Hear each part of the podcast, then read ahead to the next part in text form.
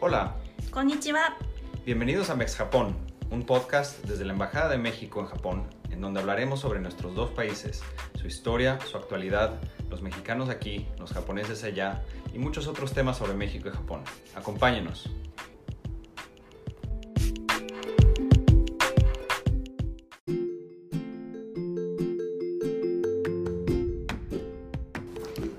Hola, bienvenidos a otro episodio de Mex Japón, el podcast desde la Embajada de México en Japón. Yo soy Valeria Solís, encargada de Diplomacia Cultural. Gracias por escucharnos.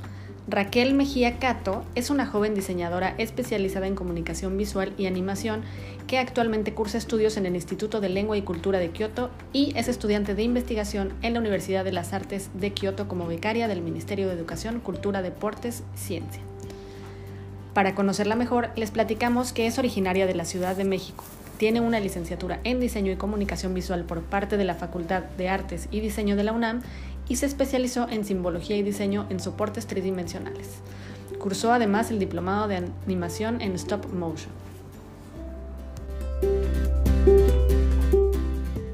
Te agradecemos Raquel estar con nosotros para platicarnos sobre tus experiencias en Japón en cuanto a tu desarrollo profesional en el mundo de la animación, pero también que nos compartas algunos aspectos personales de tus experiencias aquí. Para comenzar, cuéntanos sobre tu interés por el diseño y la comunicación visual y cómo ello te trajo a Japón. Ok, eh, creo que desde chiquita siempre estuve muy en contacto con el diseño porque mi mamá es diseñadora industrial, entonces yo la veía todos los días dibujando y me sentaba ahí junto a ella como a que yo hacer también mis planos y era muy chistoso porque creo que era la única niña en preprimaria que dibujaba mesitas en perspectiva y todo eso.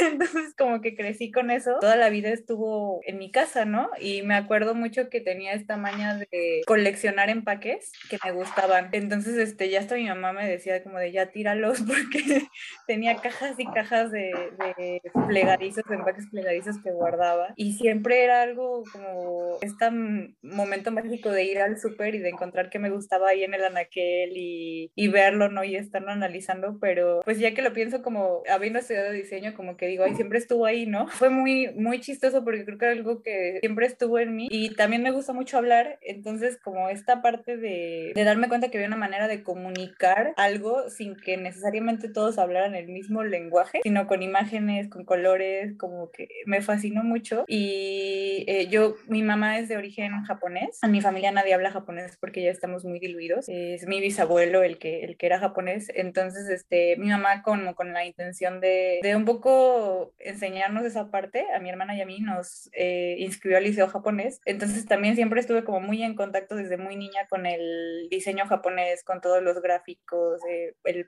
los diseños de papel de origami, por ejemplo. Me llamó mucho la atención porque yo veía el diseño mexicano y el diseño japonés y sentía que tenían como, aunque son muy diferentes, tenían muchas cosas en común. Entonces, como que esa parte de querer analizar como qué tan conectados están y qué, en qué punto convergen, siempre estuvo como muy presente, fue una inquietud que tenía desde muy niña y se me hizo muy natural, ¿no? Como decir, el diseño mexicano es muy bonito, es algo que está en mí, pero a lo mejor no tiene como la misma difusión mundial que el diseño japonés. Entonces, como que ya al momento de dedicarme a esto, dije, bueno, ¿qué está haciendo Japón? Que no estamos haciendo nosotros, que, que está siendo tan reconocido, ¿no? A nivel mundial. Entonces, como que esta inquietud que yo creo que siempre traje desde niña, que me trajo aquí y dije, a ver, voy a analizar qué, qué sucede con el fenómeno del diseño japonés y cómo podemos como aplicarlo en México. Y entonces, siempre también tuviste ese acercamiento con la cultura japonesa, también era, era muy natural para ti. Sí, de hecho, este, era muy chistoso porque cuando yo estuve eh, en el liceo japonés desde kinder hasta secundaria, eh, en la preparatoria me fui a la UNAM, ahí me di cuenta que yo era una niña muy rara, cosas que se me hacían muy normales en el liceo japonés, como esto de traer mi, mi ovento, mi lunch a manera de, de, pues, de escuela japonesa. En la prepa se me quedaban viendo y me decían como de qué rara, ¿por qué te cocinas, no?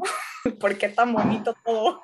Fue, fue, muy divertido darme cuenta de que, de que algo que se me hacía a mí muy normal, pues no era tan normal. Sí, o sea, yo muy loca, desde los cinco años yo dije, yo quiero estudiar en Japón. Toda la vida estuve así como con esa idea en la cabeza. Y muy chistoso porque pues a los cinco años uno no piensa que va a estudiar, o sea, no decide de lo que voy a estudiar. Yo recuerdo que elegir carrera me costó mucho trabajo y al final, eh, como todas las cosas se fueron acomodando, para mí no hay mejor lugar para estudiar diseño que Japón. No sé, fue, fue como muy natural esta, esta parte. Y entonces tus primeras experiencias en Japón, me, me, imagino que de chiquita no, no, viajaste antes, ¿no? Fue hasta que viniste a estudiar. Eh, viajé una vez por justo un intercambio eh, cultural que hubo en la escuela. Viajé 15 días a una escuela en Tokio. Básicamente fue solo intercambio cultural porque fue un, un kasai que es como un festival cultural que hacen en la escuela. Te, fuimos a bailar danza mexicana y ya me regresé, pero pues fue una, hasta el año eh, anterior ya fue como la experiencia de vivir y estudiar y estar al 100%. Y tus primeras experiencias no fueron así completamente un shock, ¿no? Si ya tenías, bueno, si habías estudiado en el liceo japonés, tenías un poquito de esta aculturación, em, pero bueno,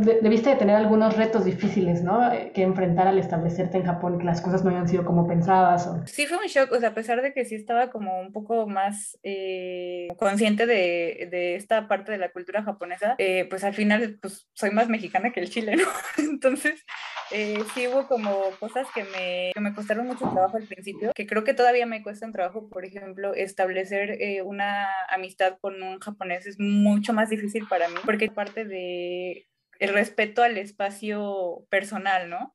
Que el mexicano pues no tiene, es como que ven amigo, te abrazo y todo el mundo es mi familia, entonces este, como que eso no me pegó muy fuerte, pero sí me sacaba mucho de onda al principio, porque estaba esta parte de es que quiero ser amigable, pero si soy demasiado amigable tal vez es un poco grosero, porque estoy como eh, transgrediendo esos límites de, del espacio privado de la otra persona. Pero bueno, pues poquito a poco me fui acostumbrando. Y también algo que me acuerdo que me desesperaba mucho cuando llegué es no leer kanji. Pues tú ya te habrás dado cuenta que Japón no es eh, muy dado a tener como las cosas escritas en inglés. Entonces sí es muy difícil, eh, si no sabes o no tienes una noción del japonés, es un poco difícil como ahí andar eh, fluyendo por la vida.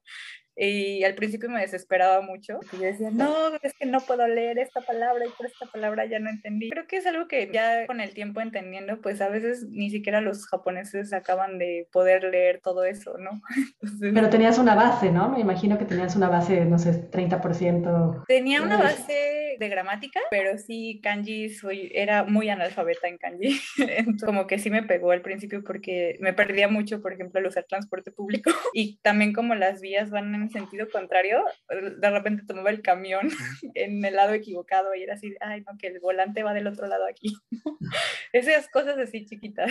Y bueno, ahora hablando un poco de tus estudios de, de diseño, cuéntanos también sobre tu especialidad en simbología y diseño y en soportes tridimensionales. Bueno, dices que te llamaban desde chiquita la atención todas estas cuestiones de diseño también industrial. Sí, eh, pues simbología, eh, diseño de soportes tridimensionales, eh, básicamente es lo que se conocen como señalización eh, identidades visuales y bueno, no es el término correcto, pero todo el mundo lo conoce como logotipos, este, que justo es como lo que me fascinó mucho de esto es como de manera muy abstracta, tú puedes dar a, conocer la imagen de una empresa, ¿no? O por ejemplo, ahorita que, que, estamos aquí con la embajada, la embajada tiene su símbolo y transmite todo eso de embajada de México y de una manera muy bonita eh, y muy, de una manera muy económica, ¿no? También. Eh, eso básicamente es mi especialidad. En la, la carrera que que yo estudié no tenía especialidad en animación. Esta especialidad me gustó mucho porque también justo se dedica a plasmar esas señalizaciones en empaques y como ya te conté que me gustaban mucho los empaques, dije, bueno. No, y bueno, además venir a estudiar eh, animación a la, a la meca de, de, la animación debe ser, me imagino que, que, has podido aprender mucho y... Sí.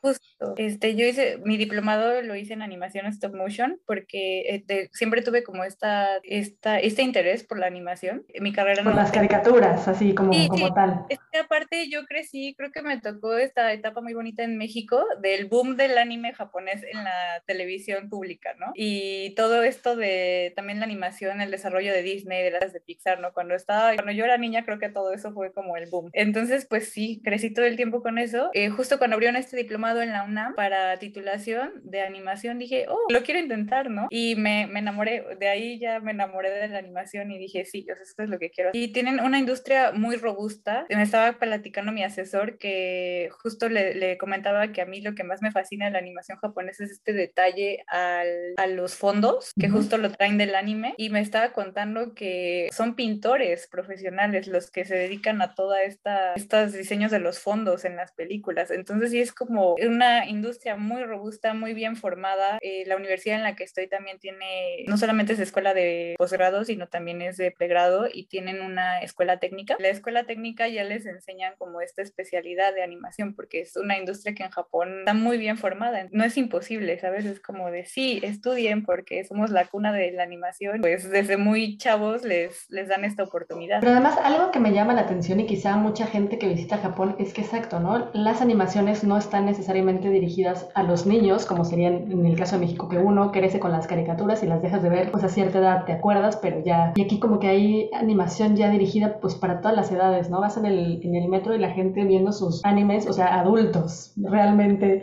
A mí me, me llamó mucho la atención que vi unos comerciales, era un, estaban vendiendo celulares, no me acuerdo muy bien cuál era el producto, y era para adultos, un niño no va a comprarse este, un teléfono, ¿no? Último modelo. Y todo es con animación y me encanta justo eso, que caminas por la calle, la animación está en todos lados, se siente muy presente y está dirigida a todo el mundo, no es nada más justo como esta diferenciación de esto es para niños y esto es para adultos. La animación japonesa es para todos. ¿Y a qué crees que se deba esa mentalidad, ¿no? De, bueno, vamos a comunicarnos con los adultos a través de, de no sé, personajes más divertidos, personajes más coloridos. Yo creo que Japón, lo que me he dado cuenta es que Japón está muy orgulloso de lo que producen, ¿no? Entonces como que le inculcan ese amor a la gente de, justo me, eh, ahorita está muy de moda Kimetsu no Yaiba. Ayer entré a la oficina postal y están vendiendo los eh, timbres postales de Kimetsu no Yaiba. Entonces creo que el gobierno también le da mucho, mucha difusión en sus instituciones públicas a esta parte de la animación que se produce en Japón, ¿no? Que dicen, esto lo producimos nosotros y es para todos y todos aquí véanlo, consúmanlo, apóyenlo. Y sí se siente alrededor que todo el mundo está orgulloso de lo que produce. Entonces siento que tienen un amor a que ellos hacen. No importa si son caricaturas y no, importa qué sea, pero es japonés y se apoya dentro de la misma sociedad. Bueno, esa es mi impresión. Y, y como comunicadora visual, ¿crees que es mucho, es más fácil que, que lleguen los mensajes?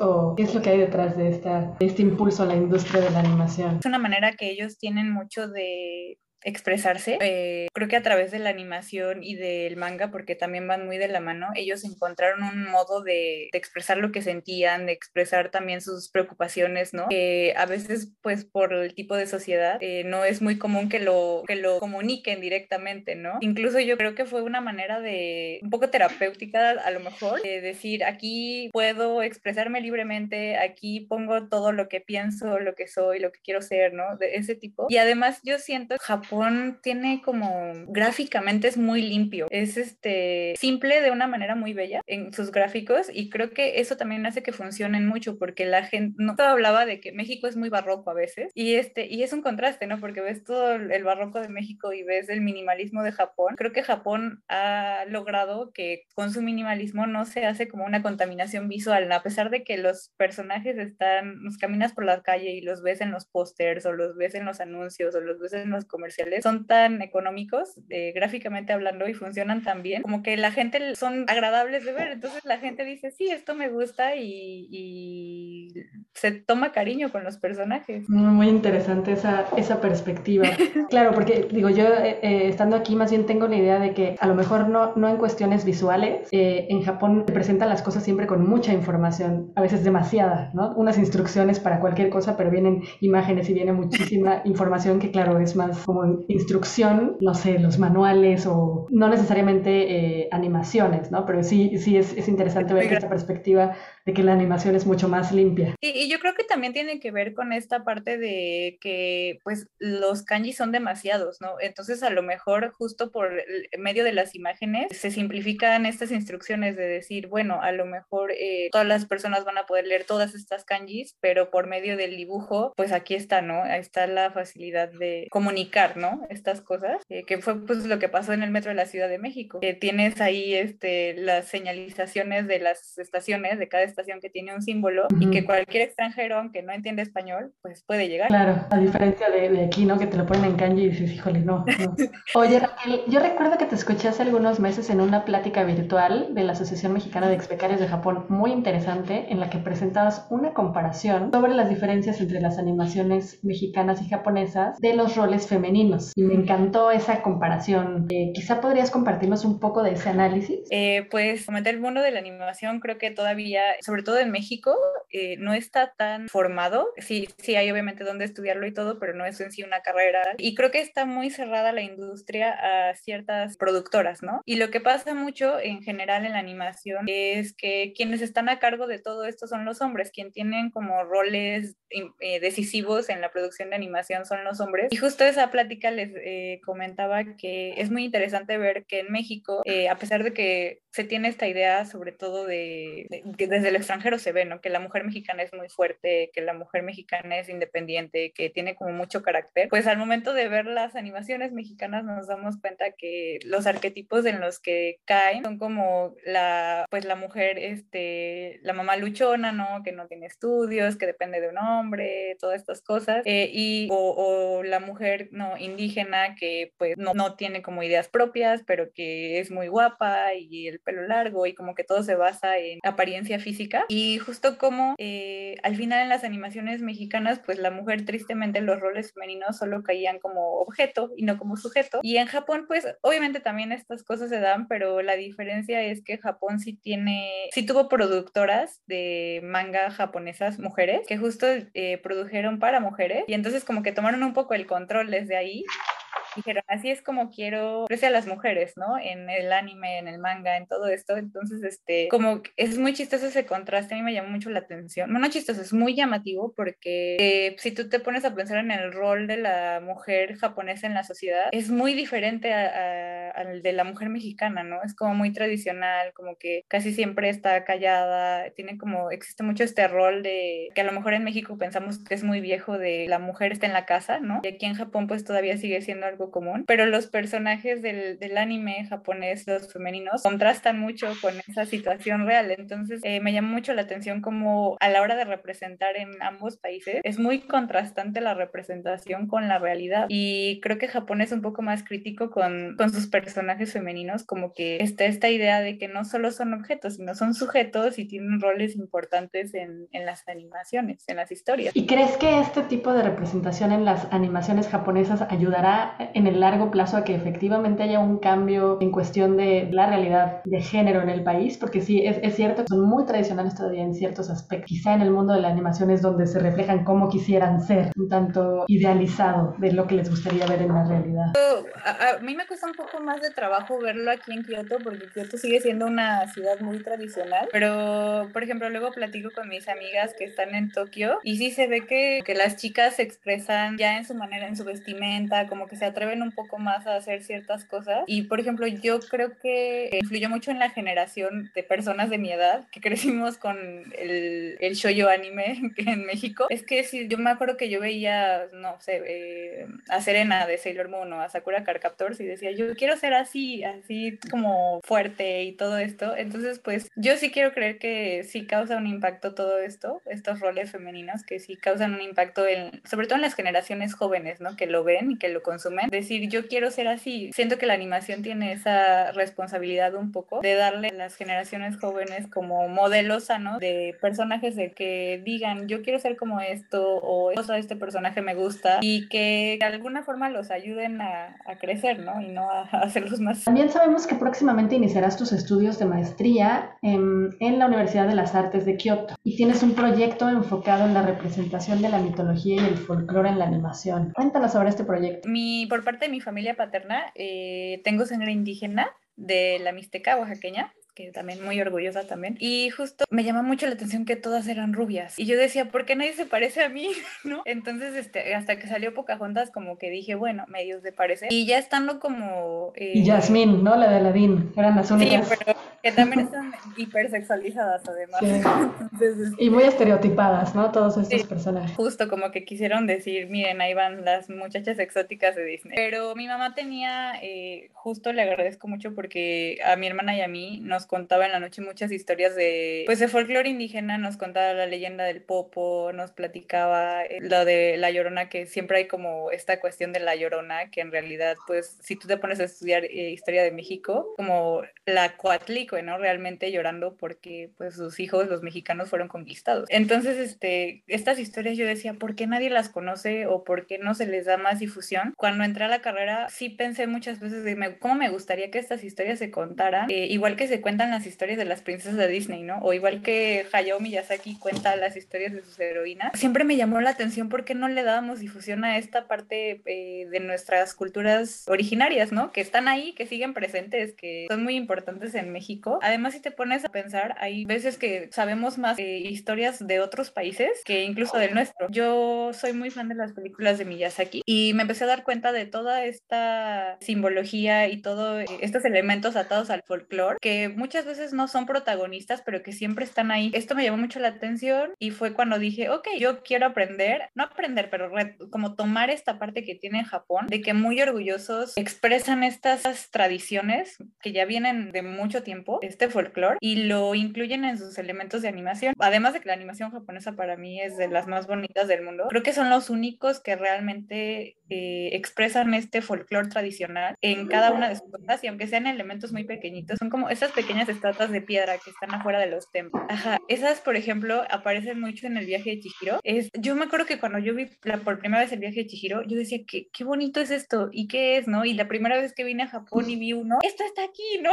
y entonces este, ya te pones como a leer lo que hay detrás y hay muchos dioses, por ejemplo, eh, justo esa película la estoy retomando eh, como referencia porque hay muchos dioses que eh, se mencionan en el folclore japonés. que Miyazaki los retrató ahí y que no son realmente personajes principales, pero que como que a la, a la gente japonesa yo siento que le dieron como este orgullo de decir, esto es mi cultura y esto está aquí y esto estuvo nominado a un Oscar y todo el mundo lo vio, ¿no? Entonces, este, elementos muy pequeñitos desde hasta cosas que no tienen que ver mucho con el folclore, sino con la cultura japonesa de las hojas de los pétalos de sakura, todas estas cosas, que son detalles que a lo mejor a uno se le hacen, no se le hacen especiales cuando lo ve de, de todo el tiempo. Pero cuando ya estás aquí y dices, es que esto yo lo vi en la tele y lo vi en una animación, es extraordinario el nivel de detalle, ¿no? Con el que incluyen todos estos elementos. Y tu idea sería poder hacer lo mismo con el folclore mexicano, ¿no? Em, empezar a ingresar estos detalles. Yo quiero retomar el Popul Vuh, el primer capítulo del Popul Vuh, que justo me gusta mucho porque habla del origen del hombre. Y lo quiero retomar también un poco porque creo que nos tiene que caer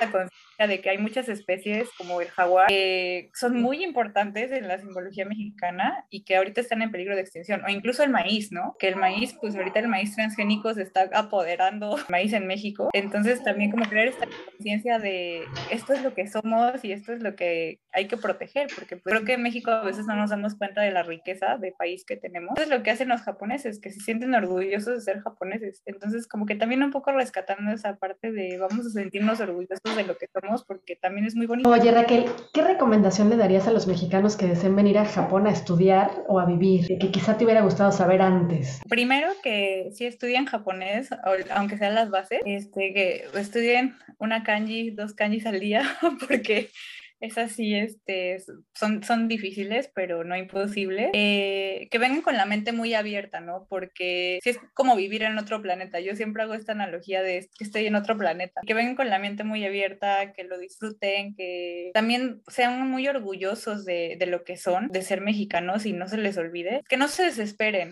consigo mismos, porque estar en el choque cultural es fuerte. Incluso el, el sistema de estudios es muy diferente. Yo, yo al principio como que decía, ay, ¿cuándo voy a descansar, ¿no? Porque pues no, sentía que no, no había fines de semana porque era seguir este, pero que si vengan con la mente muy abierta, que vengan con el japonés básico, sí les recomiendo porque si no, creo que sí es un poco más complicado. Que sí sean muy amables consigo mismos, porque eh, pasa mucho que uno se quiere exigir, quiere leer el japonés como uno lee en el, español y luego hay que pensar, pues no, incluso los japoneses no leen todas las kanjis, ¿no? O sea, es, eh, no, no, sé, no es lo mismo que el español, ¿no? Que cada idioma tiene su chiste y cada cultura, pero sí que, que lo disfruten mucho también porque es una experiencia muy, muy increíble y es muy diferente. Y, me sorprende muchísimo que también, digo, tú siendo eh, comunicadora visual y teniendo esta facilidad para esa comunicación visual, nos digas, no, pues sí, los sí están muy complicados, ¿no? No, es que mira, leerlos eh, no es a lo mejor como que ya puedo eh, entenderlos es fácil, pero escribirlos, es que aparte a mí en la escuela me piden que los escriba, entonces ese es mi coco porque digo, ay, no, se me pone una rayita. O, me... sea, lo, ves en la mente, pero no lo...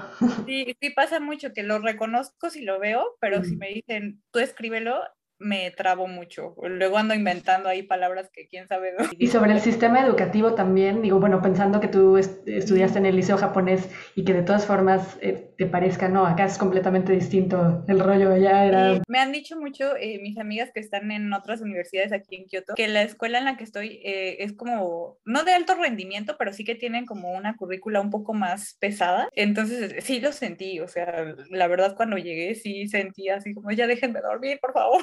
que no he dormido. Lo agradezco mucho porque sí aprendí mucho. Yo llegué con un nivel N4 y ahorita ya estoy con un N2 en un año. También la sufrí, ¿no? Pero, pero de buena manera. Todo, todo es para, para bien. Oye, me, me imagino que para entrar a esa escuela, a la Universidad de las Artes en Kioto, bueno, tuviste una beca y, el proceso de selección habrá sido complicado. Sí, este, el proceso dura un año, un año de que tienen que tener mucha paciencia. No es imposible, tienen que tener mucha paciencia, quererse mucho. De, ahora sí que leer las instrucciones al pie de la letra. Y aparte, justo mi generación de becarios se nos alargó todavía otro año porque fuimos la generación del COVID.